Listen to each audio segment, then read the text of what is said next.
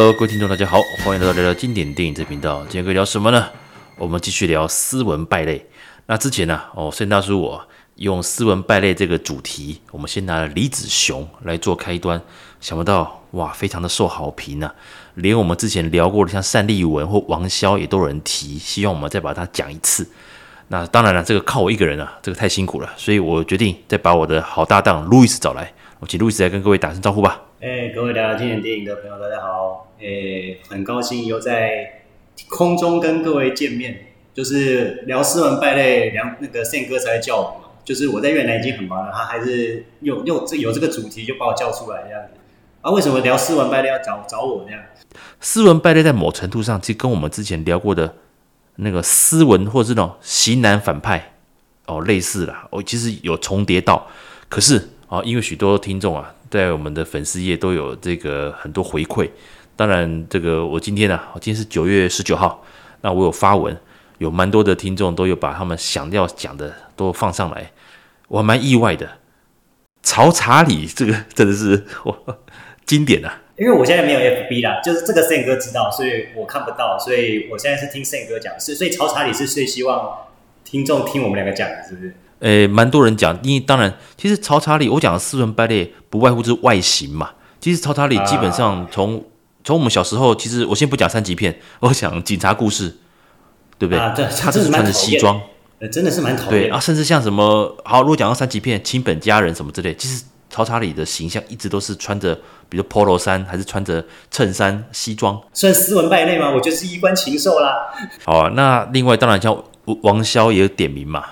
啊，人一定要靠自己啊！对对，还有龙方这个一的经典啊，龙方太多了。龙方，呃，我相信各位听众应该都知道，因为我跟胜哥都会讲过，就是龙方是台湾人，然后真的是算是我们台湾出好多反派的骄傲，周兆龙也是啊，对，周兆龙，但是周兆龙不不能算是斯文败类啦，他算是武打的反派居多这样。没错，没错，没错，而且讲实在跟。目前一线曾经跟一线武打明星打过最多的，其实应该就周兆龙了。他打最多的应该是李连杰嘛？嗯，对，嗯、还演过他爸爸。对啊，他演霍元甲那一部的时候。所以其实当然讲反派啊，一堆一堆。那斯文败类，当然我们今天会分析几个比较重要的角色。那曹查理其实。坦白讲了，今天我们聊大概没办法聊太多，我我会找机会把曹查理连同三级片的部分，我们再找机会做一个特辑啊，因为这个它故事很多啊，好像是很多媒体访问，然后那些三级片女就是一起呃合作过的，他们都说曹查理是非常绅士，所以这个有机会我们这可以做一些介绍。那今天这样好了，我们就直接聊我们心中觉得各讲五个好了，你觉得我呃演员不拘啦，角色。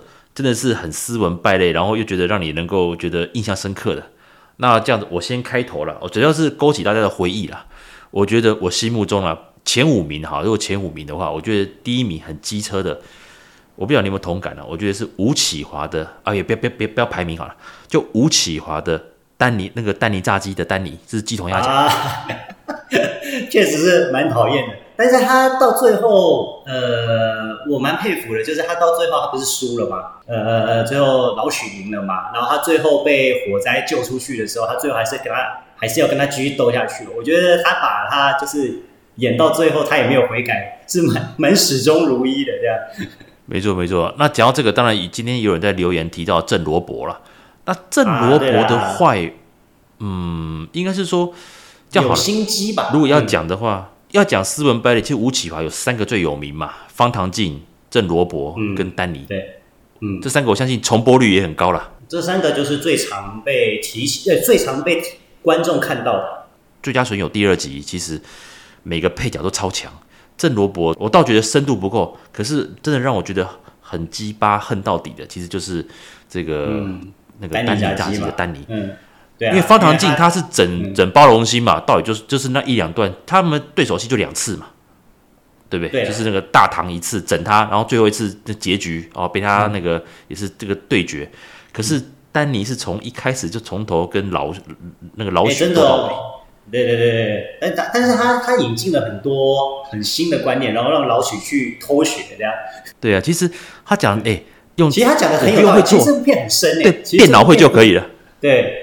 这部片不是单纯的喜剧片，它其实很多商业的东西在里面。没错，其实他讲的重点，哎，有时候我讲真的，我举例了，星巴克咖啡好不好喝？好喝是有个水准，嗯、可是今天如果它的杯子，它的杯子换成一个比较平价的牌子，或者是一个平价咖啡换成一个比如蓝瓶的杯子，星巴克的杯子，还是像一些比较顶级，还是有得过奖的那些那个那个招牌，咖啡是端出来。我先不讲是不是高手啦，有时候你光看到这个店员拿出来，觉得哇，这个这家店绝对没问题，吃气氛，嗯、吃名气。就是对啦，就像宪哥讲的一样，我觉得蓝瓶跟星巴克都是那种，我觉得是行销跟包装做的非常的好。我们先姑且不论，因为喝咖啡人太多了，因为我我也不是咖啡专家，但是我自己在越南的经验，越南的星巴克还好。就是他没有很很多越南人喜欢。台湾是真的，就是台湾觉得喝星巴克是一种，如果我是上班族，拿我买一杯星巴克，然后到然后带着笔电去那边收信，我会觉得我是一个很高尚的人嘛，对不对？宪哥，而且笔电要是 Apple 的哦，要 Apple 笔电哦，不可以，不可以，不可以，一般不可以啊，ASUS 就烂掉了，对不对？啊，完完完完完完，失言失言，哎，不行，哎哎，更正，ASUS，哎，ASUS，哎，华华差华差，哎。对，A 数字哦，没有啦这个哦，开玩笑，这个有时候哎，我记得有一次跟你聊过，我有一年是，那是以前公司是发发会分会配电脑，那有一年是配到 Toshiba，然后那时候我就去我去办事情，然后找到咖啡店，哎，星巴克，跟各位讲了，其实我我喜欢喝咖啡，可是有时候是找地方办公，我反而不会那么去追求一杯单价比较高的，我我我个人呢、啊，我咖啡其实有个水准就不错了，那我就去。我去星巴克那次刚好哎有位置，哎我打开我靠这每个人身上全部都是那个 MacBook Air 起跳哦，哦只有我一个头绪吧，我觉得啊，知道知道知道知道这个应该是有个对对对，这整个训练也也也所以有有个江湖传说啦，这个是那个星巴克 AKA 苹果展示店，就星巴克跟苹果联名了，差不多这个意思对。对，不过换句话说，它也塑造成一个。我举例了，今天如果你，呃，叫好了，有些人说，哎，星巴克什么人最多？哎，谈保险的也很多，对不对？嗯，都是去那边谈生意的、啊、比较多嘛。就是都是在那边嘛。他有他营造一个就是某个气氛，就是说，其实我如果今天带你来喝咖啡，我们喝星巴克好不好？他已经塑造成是一个程度上的一个一个一个怎么讲？就是觉得他觉得哎还不错哦，哎等级不错，label 不错，所以我们回到一个、啊、丹尼炸鸡。很成功，它不一定要好吃，嗯、连丹尼都自己都讲啊，我东西不用好吃啊，我只要这些东西做好哦，很干干净净的。嗯，对啊，他就是整个的老许做不到，包装做的很好，然后老许就是本来不愿意学，然后去学了这一块嘛。嗯，其实我跟各位讲，老许某个程度上啊，他跟郭台铭有个地方很像。哦，哇哇哇，就跟他实习是不是？他他也有副配有副手是不是？还是 没有脾气很硬。啊，对，就一开始也不愿意改，然后很抠门的，对员工也很苛刻。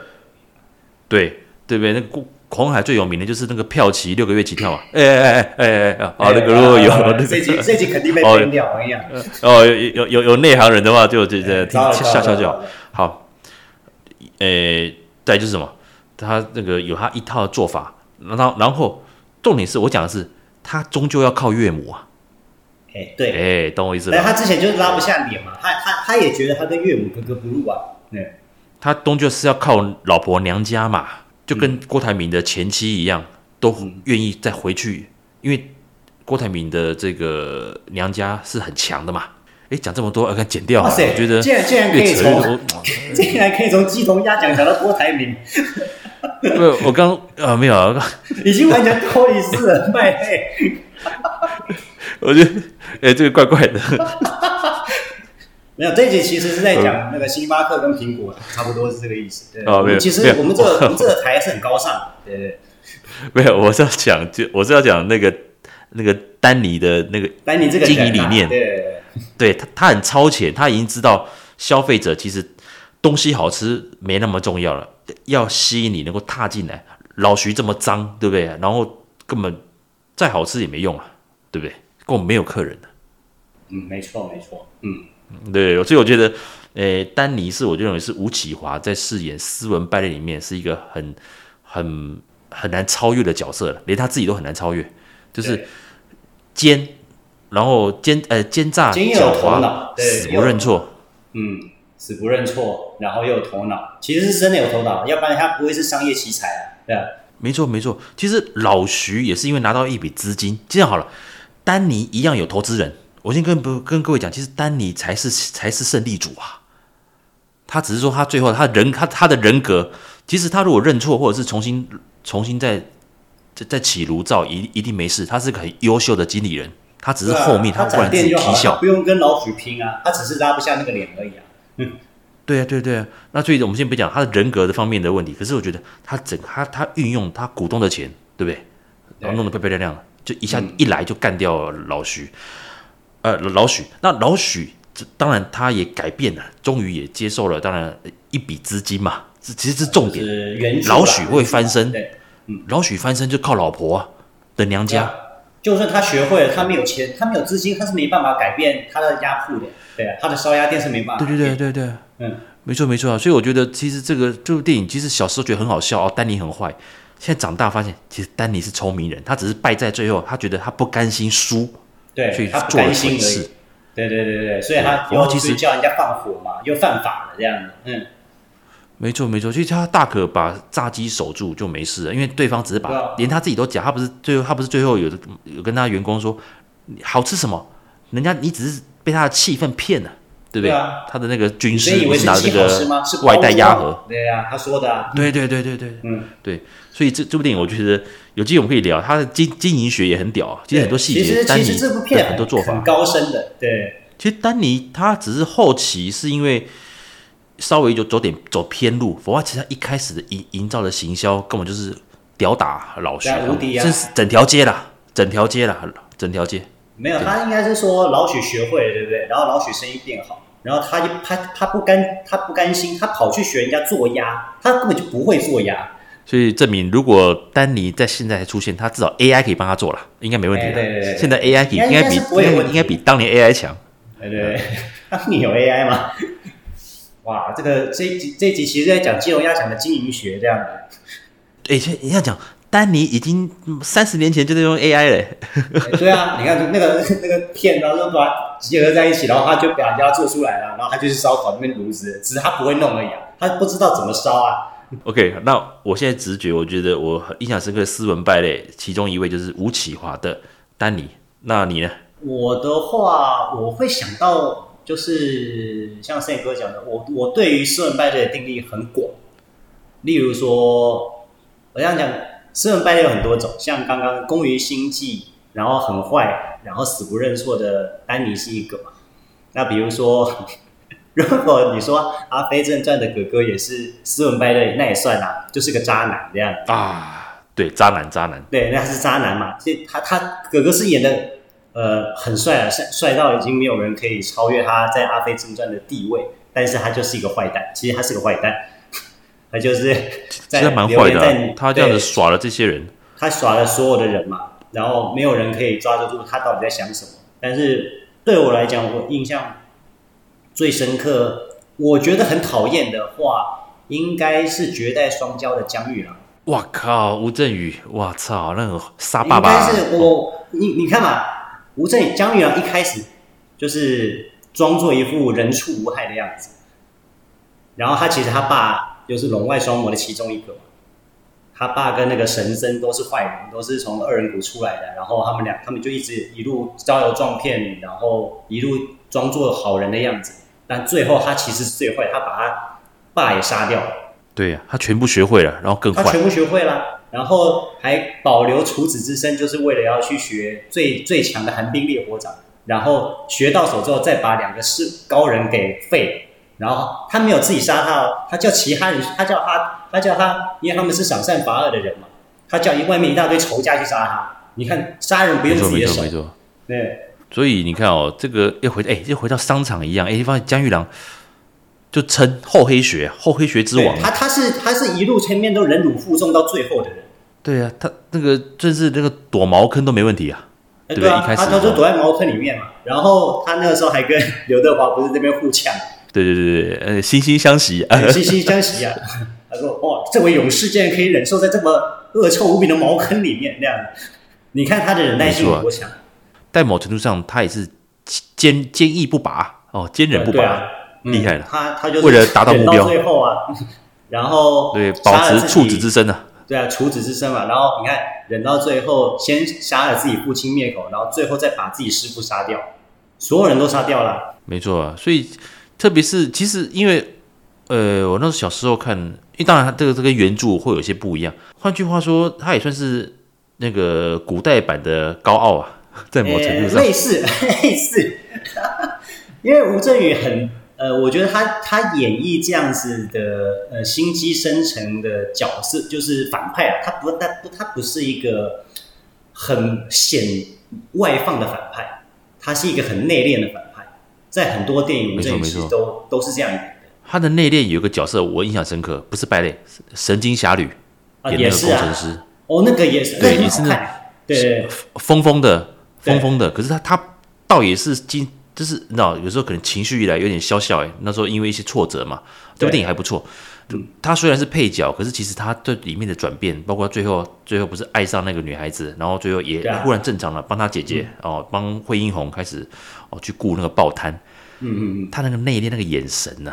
所以其实从这边从其实从他，但是算他算是比较晚晚红的，比较晚得到影帝肯定哦。可是我真的觉得，在姜玉良甚至像高傲这种时候，其实他已经展露出他的那种眼神，那种比如杀气，还是那种隐匿，他有什么杀，还可以隐藏住的那种内心的那种险恶，他都可以很很沉稳啊，我觉得很不简单啊。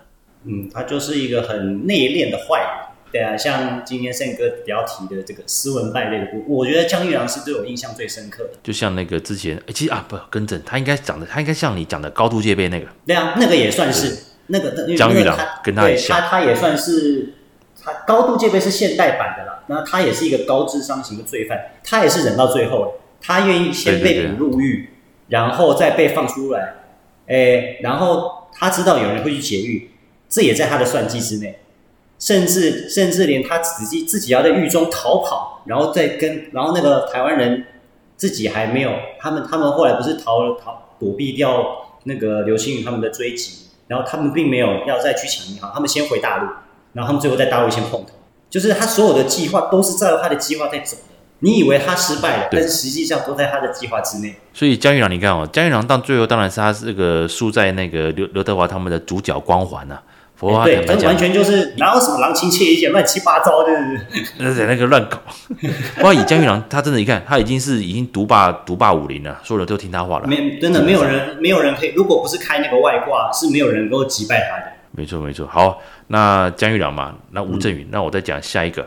那我觉得啦，这个值得觉得一讲再讲的话，应该就是这个龙方的高义啊。其实。应该这样讲，龙方的这个形象，油头加上西装，其实从他至尊无上就出现了。啊，公务太，然后包括像、嗯、对，然后赌神，甚至连那个赌侠二上海滩赌圣啊，黄金贵，其实都是这样子的形象。嗯，那太郎至尊无上的太郎，我本来想选他，可是因为戏份真的太少了，因为他爸才是真正的大坏蛋。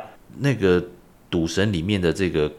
高义啊，哦，高义啊，他真的戏份就是主的，对，真，他真的是主，从头到尾他就是已经串通好，甚至已经跟陈金城要准备弄赌神，嗯，所以我觉得其实龙方的高义这种也是应该说树立到这种跟在主角旁边的耍熟辣，看似是老二老三，可是暗地做了一堆事情，嗯，这种人其实狐假虎威啊。坦白讲，他如果在。赌神的下面的集团做事情，比如说管赌场好了，一定也是拿着鸡毛当令箭的，然后装傻还是狐假虎威，应该都会这样子，嗯。不过对于龙方这个演员来讲，对呃，不好意思，先跟我我打岔一下，像龙方对我来讲，我有他一个印象比较深刻的斯文败类，比我反而觉得比较像是监狱里面你他他是也算演典狱长嘛，他他演石仁昌，哦，石仁昌啊，对。啊，食人仓是是是。对对对，那个他也是够坏的。断黑黑玉诶，黑玉断肠歌嘛，就是吴镇宇是好人，他是一个律师嘛，然后他被陷害入狱，然后他就是哄骗他骗他不仅骗他的钱，还骗他妹妹的身体这样。这个我在之前聊龙方的特辑有聊过。那我刚讲是因为我们这一集是把综合我们提过的角色，我也会拉出来讲。那龙方、嗯、其实龙方我们之前有我有特别聊过龙方啊，这部电影《黑玉断肠歌》也相当不错，嗯、大家可以有机会再把自己找来听。这部片不错，确真的，嗯，他也够坏，他几乎把、嗯、他等于资讯他都垄断了，所以他真的是游走。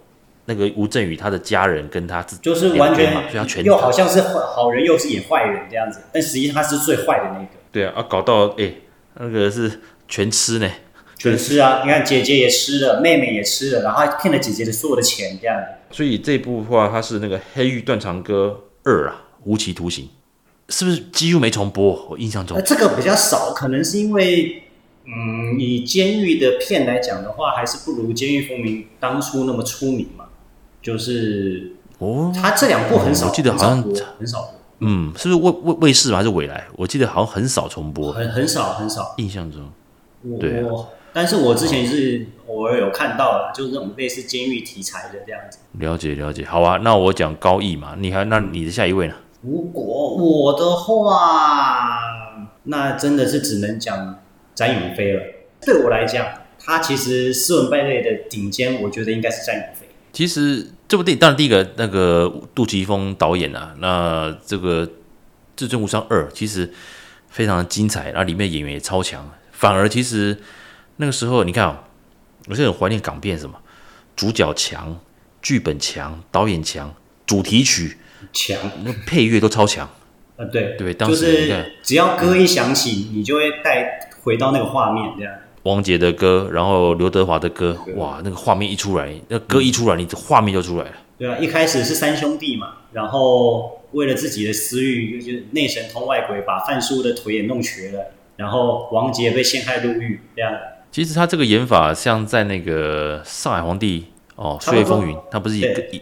他不是从小也是被那个被他妈妈那个也蛮叫那个杜对。对叫陆云生照顾他嘛，被杜月笙养大，但是到第一集是好人，但是他到第二集，他反而变成了他去，他一直忍耐到最后，就是杜月笙以为苦尽甘来了，结果他被误认为是市长嘛，然后他就说上海市长不行，我要给他当掉。对，就是他去蹭国民政府嘛，等于就是又把这个杜月陆云生这个黑帮又踢走了。其实，在某程度上，他从头到尾，因为他有读书，他根本看不起他。你要这样讲的话，但是实际上他能够读书也是杜月笙。对，哎，这个败类，我靠，败类，败类，这个真的蛮败类，恩将仇报。这个其实真的蛮败类。但是那部我《岁月风云上海皇帝一》的话，我觉得最败类的其实是侯飞。哦，侯飞，我靠！你以为三姓家奴够屌了吗？其实四姓家奴。没错，没错，没错。因为待会我就要讲他。转舵的王者。没错没错，对，剑锋转舵的王者，对侯飞哇，侯飞真的是王八蛋这个，哎不过对，零一开始在那个马黄金贵手下，然后一开然后再转再转，然后 最最后最后投日，然后再投国民政府，哇塞，这个比三姓家奴还厉害。没错没错，然后要这样讲的话，诶。啊，没有了，他是黄先投黄金贵，后来被被被赶走，他去投国民政府，啊他不是在想要暗擅自暗暗杀陆云生，然后再投投日本，那只是说投日本，后来被干掉，对对对。好，那好，你就讲到这边，那我下一位就是就是林威嘛，然后这个侯飞这个林威，林威 其实他最最败的知名的老演员。郑三环啊，哎呀，够败类的吧？哎，这个不错，这个不错，郑三环真的是。集所有娱乐性，哎、欸，你要讲娱乐性又可爱又蛮帅的。其实林威长得蛮帅的，一开始他出场郑三环，对不对？哇，那个也是这个、嗯、这样讲，啊他在某程度上也是网，也是那种形象超好的网红。某种程对，他形象很好嘛，然后警戒偶像，已经要想把他的权利给弄掉了，这样。对，警戒偶像，然后没什么料，因为都是靠买人头去去破案嘛。结果哎，遇到那个马如龙，哎，他发现哎。自己没有料的事情可被发现了，然后那个油水最多的区也被拿走，就开始整人嘛。没错，没错。而且他是很关键的，把成龙整很惨哦。他倒不是像有些电影这个反派可能弄一下弄一下，然后只让你笑一笑。武力太强了，但是成龙打不过，不是，他是用很多计谋让成龙弄得很惨。这样。对，其实他本来跑掉，他是最后那个钱包不是被成龙丢到地，就哎丢地上，因为因为他最重要的就是那个钱包嘛，他最后就是要拿那个钱。其实他如果跑掉就跑掉了，他真的是。他其实他其实跑得掉，对啊，这为了钱就就被那个牌楼压下去嘛。对啊，我看我们 啊，我我还没想到正三环，不过林威真的是他是一个我也蛮喜欢的一个老是老老老牌演员了。没错啊，他几个角色如果也是演坏人居多。没错没错，那如果以重播率的话，像那个那个陈志超那一部啊，他不是也是演那个队长？呃，客客串一下。对，王骁是他，他应该是全世界最惨的雷洛。哦，那王骁在里面，对，他也很惨，他连败都成不了。因为他演雷洛嘛，他跟我们是里面最悲屈的，他根本整不到，都会输给。对，他连一次都没整过他，他以为整到就就被他连一次都没整不到。对，所以他是算可爱的，可爱的败类。算是比这部片是比较可爱的去描述当时的情况，可是也许某种程度上可能是真的，就是他陈志超真的是吃定了这些。底下的这些探长，这样，毕竟是同学嘛，对，都看透了，对。而且有些人是看透了，真的。没错没错，哎，陈志超本来就是第一名啊，他只是因为得罪了那个得罪他那个，他得罪了那个徐福嘛，对，胖胖的那个，对对，探长，对对对对，然后 那段也很好笑，所以他被调去很远，要去没握手守东西啊，这样。没错没错，好啊，那我就讲林威的这个正三环，林威了，对不对？好，但是再你再下一个。那这样子的话，我讲一个比较坏的，然后又斯文的，是，然后又机关算尽的，是。我这个人真的很坏。这部片我知道，Sam 哥之前有讲，Sam 哥蛮喜欢这部片，就是《赤脚小子》里面的那个曾江。哇，厉害厉害，他卡头部，他吃定人性，他真的是一个失误，对他，他是一个泯灭人性的，他哄骗了所有的人。包括主角就是郭富城嘛，嗯、他也哄骗了，呃，狄龙那样子，没错没错。然后他让他让郭富城去对付狄龙，某种程度上他害了狄龙。对，因为郭富城那时候为了钱嘛，他，嗯，对，然后他又把所有的东西，就是到最后郭富城知道事实之后，他把他自己所有的，就是底下所有的资源拿去再去砍杀，就是为了要灭口这样。这部片很惨，这部片的最后所有人都死光了啊！对，只剩下张曼玉一个人活着嘛。哇，其实这段、嗯、这个我之前有聊过，就是那个那个我们聊那个那个什么那个郭富城还有几个特辑，其实赤脚小子啊，就是所谓的江湖传说啦，我们都有拿出来聊过。他真的是很被低估，嗯、可是有重播我都会看。我记得未来会蛮常重播的，印象中。对。这部真的。我是自己想到，哇，他真的很坏，真看尔布是真的很坏的一个。而且你一开始不觉得他有多坏，就是你可能觉得哦，他就是一个很有钱，然后有些东西会收买而已。没有，他想的比你还要，比你想的还要多。嗯，没错没错。哇，这个也是经典啊。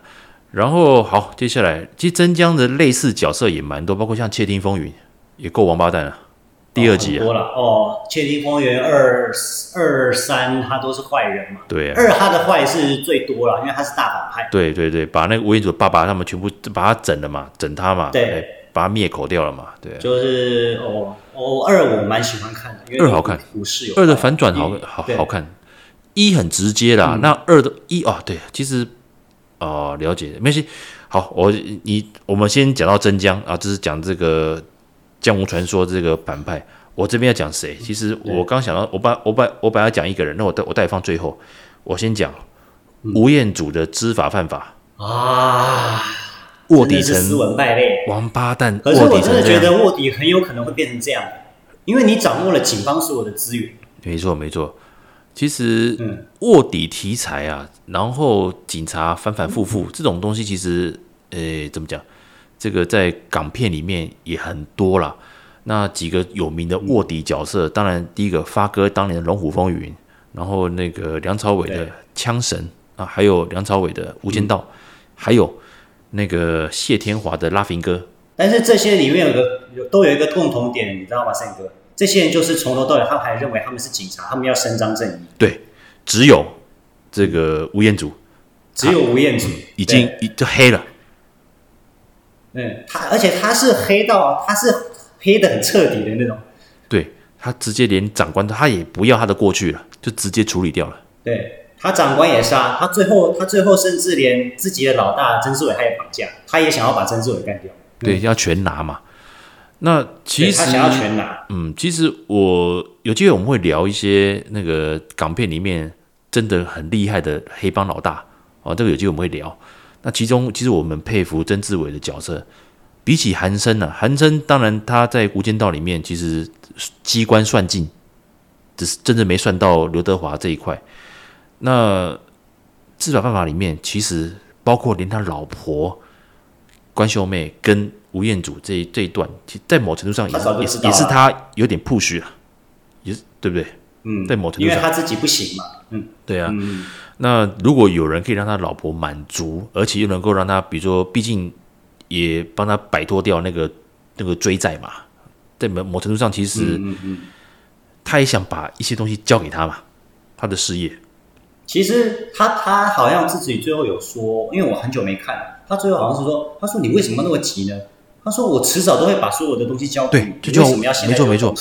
最后那一段我印象深刻，就是他他刚当他跟关秀妹都走出来之后，吴建儒不是在吓一跳，诶，原来一切对都被砸被被耍的，对，对被耍是他自己啊。对，他以以为都在自己掌握中，但实际上他早就已经 都在曾志伟的算计之中了。嗯，所以其实我坦白讲，我坦白讲。呃，这是我个人的脑补啦。其实关键在于吴彦祖，他把他那个一港铁的那个同事干掉，他也灭口，他不是狠下心把他灭掉。嗯、那个时候他就已经觉得，对啊，呃，我倒觉得也许那个时候很多人已经，也许曾志伟可能都已经知道，因为我坦白讲，他们第一次碰面的时候在电动间嘛，后来不是在那个餐厅。其实我倒觉得以曾志伟的能力。他一定可以查出吴彦祖以前也是干警察啦，我坦白讲，应该也不难。所以我觉得可能在中间有几个测试，这个当然有这个这个片其实还蛮深的。那我倒觉得他也许也认为这是一个考验，那也许他过关了，也许他认为这个人真的是可以，这、嗯、真的会变黑被黑化，所以老婆也交给他了。嗯嗯嗯。可是当他事业准备也想交的时候，这个人又太急，对不对？很可惜啊。嗯、所以他败类，嗯、真的败类。是真的蛮败类的，而且他完全到最后，他也没有想要回去的意思。他连自己的他女朋友，他原本的女朋友是安雅，他连安雅也骗了。哦，对对对对，所以其实我、啊、我讲实在，在某程度上，如果他拿他他取得大权，搞不好连关秀妹也都活不久了。对啊，因为他他想要的是拿到大权之后，然后他能够自己掌握，就是黑白都他说了算。对对对啊，所以其实，在某程度上，这个。我觉得这个角色，我觉得是有点横空出世，就是让吴彦祖。这样有人说吴彦祖演这个正邪啊，魔警算是到顶天了。可是我觉得知法犯法应该是他开始做演技做个转换的时候。其实他演技一直都不错，他演技一直都不错，还不不错啊，不错。对对对，他在新警察故事演的也很好啊。对对对，那我那时候觉得说知法犯法，其实当时我第一次看完之后。我没有那么喜欢这部电影，觉得有点，嗯，诶，看完蛮黑暗的。可是多看一两，很黑暗。可是现实就是这样，我觉得还还蛮符合的。因为你你看，你一个警察，但是你周你周围是这么多诱惑，没错没错。然后你要上位，其实很容易。嗯，是啊，所以其实他这个你要讲什么警察黑化卧底卧到那个，其实很多的老梗，这是老梗。可是知法犯法，我觉得。在在这些老梗里面，他算是比较早期的，而且还真的让这个人黑化掉。只不过他自以为掌握一切，才发现真正老大才是真正掌握一切的人。所以人外有人呐、啊，真的是厉害。嗯，没错没错。好，那、嗯、那这个来，呃，你那边的话再来两位吧。来，你再讲第四位。第四位，嗯。跟各位讲，我没有脚本哦，我们只是早上，我们是今天九月十九嘛，我上午就赖他，我说，哎、欸，那个要不要聊一下斯文败类？他上午赖我，而且我那时候在巡工厂。哦，是，而且我赖完你之后，我就上传那个 FB 嘛，嗯、就说大家聊谁，然后其实我们两个也没有蕊，就是现在想到这种事情你就问网友嘛，你问我没有用啊，你只跟我讲了一个那个主题，然后就说，哦啊，我要找，哎呀。没错没错，所以我们是没有。我跟我跟大家讲，就是我跟胜哥真的就是，他都丢给我个主题，然后就叫我，我都是抽空找时间看有没有什么题材，然后就也没有稿，然后直接这样录这样。对，其实我们看过电影很多，有时候会找危机，是因为我们忘记导演是谁，或是忘记他哪一年，我们会忘记，或是那个名字啦，有时候会有点会忽然忘记了。哦，我本来想啊，没好看，没事。今天这一集我们当做第一集啦，之后我们想到什么继续聊。嗯、那我的第五个就是，对，王敏德，嗯、哪一部呢？那个，哦、那个，那个，那个，那个，我、哦、靠，那个。大追捕里面的那个音乐指挥家啊，嗯嗯嗯嗯嗯，最坏的就是他。对，其实他不但他他不但搞上把这禽兽嘛，自己的女儿也处理了，然后还陷害到那个张家辉的那个年轻版的张家辉嘛，把他送去监狱嘛。哦，这部片张家辉演的很惊人，从头到尾没有讲一句话，对，靠眼神跟表面部表情。没错没错，不过就是这部这部电影好像重播率还有这个好像讨论度不高，对不对？嗯，就是相相对张家辉其他电影来说，其实这部片张家辉的演技非常好，但是不知道为什么他的讨论度没有那么高。但是我认同胜哥讲，因为我有看过他那个王敏德在里面真的是一个对外他好像是一个文质彬彬的音乐家，对对对，就是对外的名声很好，没错没错。但实际上他真的是一个衣冠禽兽，就是沦沦的禽兽。对，对那当然也有，我是有有现在是有有那个。听众是有讲到那个《窃听风云》第一集的王敏德啊，如果你要这样讲的话，那那那其实就是呃，《Z 风暴》也算了，《反贪风云》第一集啊，对啊，他也是演那个很坏的律师，啊，然后那个毒蛇大壮啊，大概就是这个样子，对，对啊，那毒蛇大壮也是啊，就是为了钱蒙蔽自己良心嘛，嗯，大部分假设王敏德演的就是斯文败类的角色，大概都是那样子类型的，对。就是对外的名声很好，但私底下都坏事做尽这样。对，对你看像《窃听风云》还是他们都是这种社经地位极高。哎、欸，不好说，不好说。好了，那那该我讲第五个喽。嗯，第五位的话，我这部片比较少重播，但蛮好看的，但讨论度比较低。是，呃，我不知道 Sam 哥有没有看过《新英雄本色》？哇靠！就不是。呃，里面的林国斌啦，他哦，他就是假装的老那个他们剧中的老大嘛，一直假仁假义嘛。对对，就是假仁假义，就是这这部片其实是郑伊健跟那个刘青云还有邱淑贞演。刘青云好像惨死，对不对？刘青云惨死，刘青云是很讲义气的一个人，这样对，就是里面最坏最坏的就是林国斌演的，我忘记他叫雷威还是什么东西的，反正他就是演一个。好像什么事都不管的大哥，然后都叫他就拉拔自己的小弟上来，然后都让小弟去打那些事情，但实际上他表面上不管事他，但他都打着他小弟升上来的大哥名义在外面贩毒，为非作歹都在对他，但是他好像什么都是不，因为警察都会找社团的老大嘛，他说他他说他不是老大，他是里面最坏的一个，对，对就是那个雷威啦。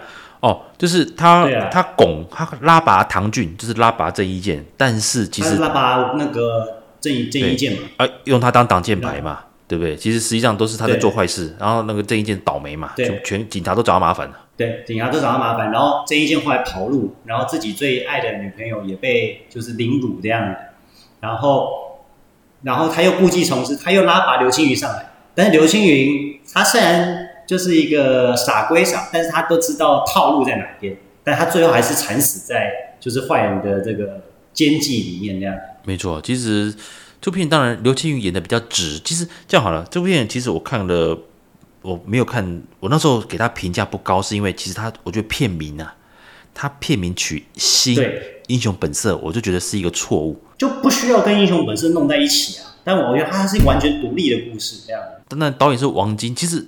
我认为这部电影是王晶叫王晶处理黑帮电影，其实也有几部还不错的。这部片是我可以列入他觉得我是我列入觉得王晶导导片导导演里面算是不错的，对，嗯、算是不算是水准以上的电影，特别是兄弟情谊。对，只不过他取这个片名让我觉得有点也会有期待感，可是发现他对有又有点他又有点又像一般的套路，一般的这种嗯，所以。撒狗血也没有那么到位，可是坏人，总之不不，但是你讲的那个林国斌的角色真的是，你觉得哇，原来他真的是才是，而且很早大家就会，应该说这个剧情很早大家就会知道林国斌就是这就是王八蛋，就看他表演了。欸，对啊，而且很厉害，他就是从头到尾就是他唐唐俊就是郑伊健演的角色都都认为说啊他已经不行啊，他都装的很颓废哦，林国斌都装的肯定就是喝酒玩女人，然后身体又不行，对，但实际上他身体很好，没错没错，对，他都不管事情。我跟你讲，这种人他妈在职场有够多的，假装说什么都不管事啊，干嘛什么事都其实都都都都都是他来管啊。哦，这个多了多了，那个。啊，没有啊，这个交给年轻人了啊，我们就这干嘛就干嘛？这个你这个年轻人做就好了啦。妈妈，我们就是捅刀的这种人，但你就是不想做事嘛。对对对，然后厨师说哦，没有是他扛的，然后有功的话就拦下来了。啊，对，我那斯文败类的话，那我 那我讲半泽直树就好了，因为 因为每个上司都是斯文败类的。没错没错。好，那我整理一下啦。那今天呢、因为斯文败类其实这种经典角色很多，那特别其实我跟路易斯也聊到一些相对重播率可能没那么高，我相信有些听众可能需要消化一下。所以今天啊，我们就各聊五个经典的角色。那有机会啊，然后各位听众如果可以把这些片再找回来，重新的温习一下、复习一下，还是说你没看过的，可以把它找来看。那之后我我也会再跟路易斯再。诶，类似的系列再拉出来再聊，那也希望各位如果听完之后有什么希望要跟我们讨论的啊，你要私讯，你要在留言板留留都没问题，我们就随时跟他讨论。反正是有更多的一些一些灵感进来，我们就有更多的题材来跟大家讨论。以上，感谢各位收听，我们下次见喽，拜拜。谢谢，拜拜。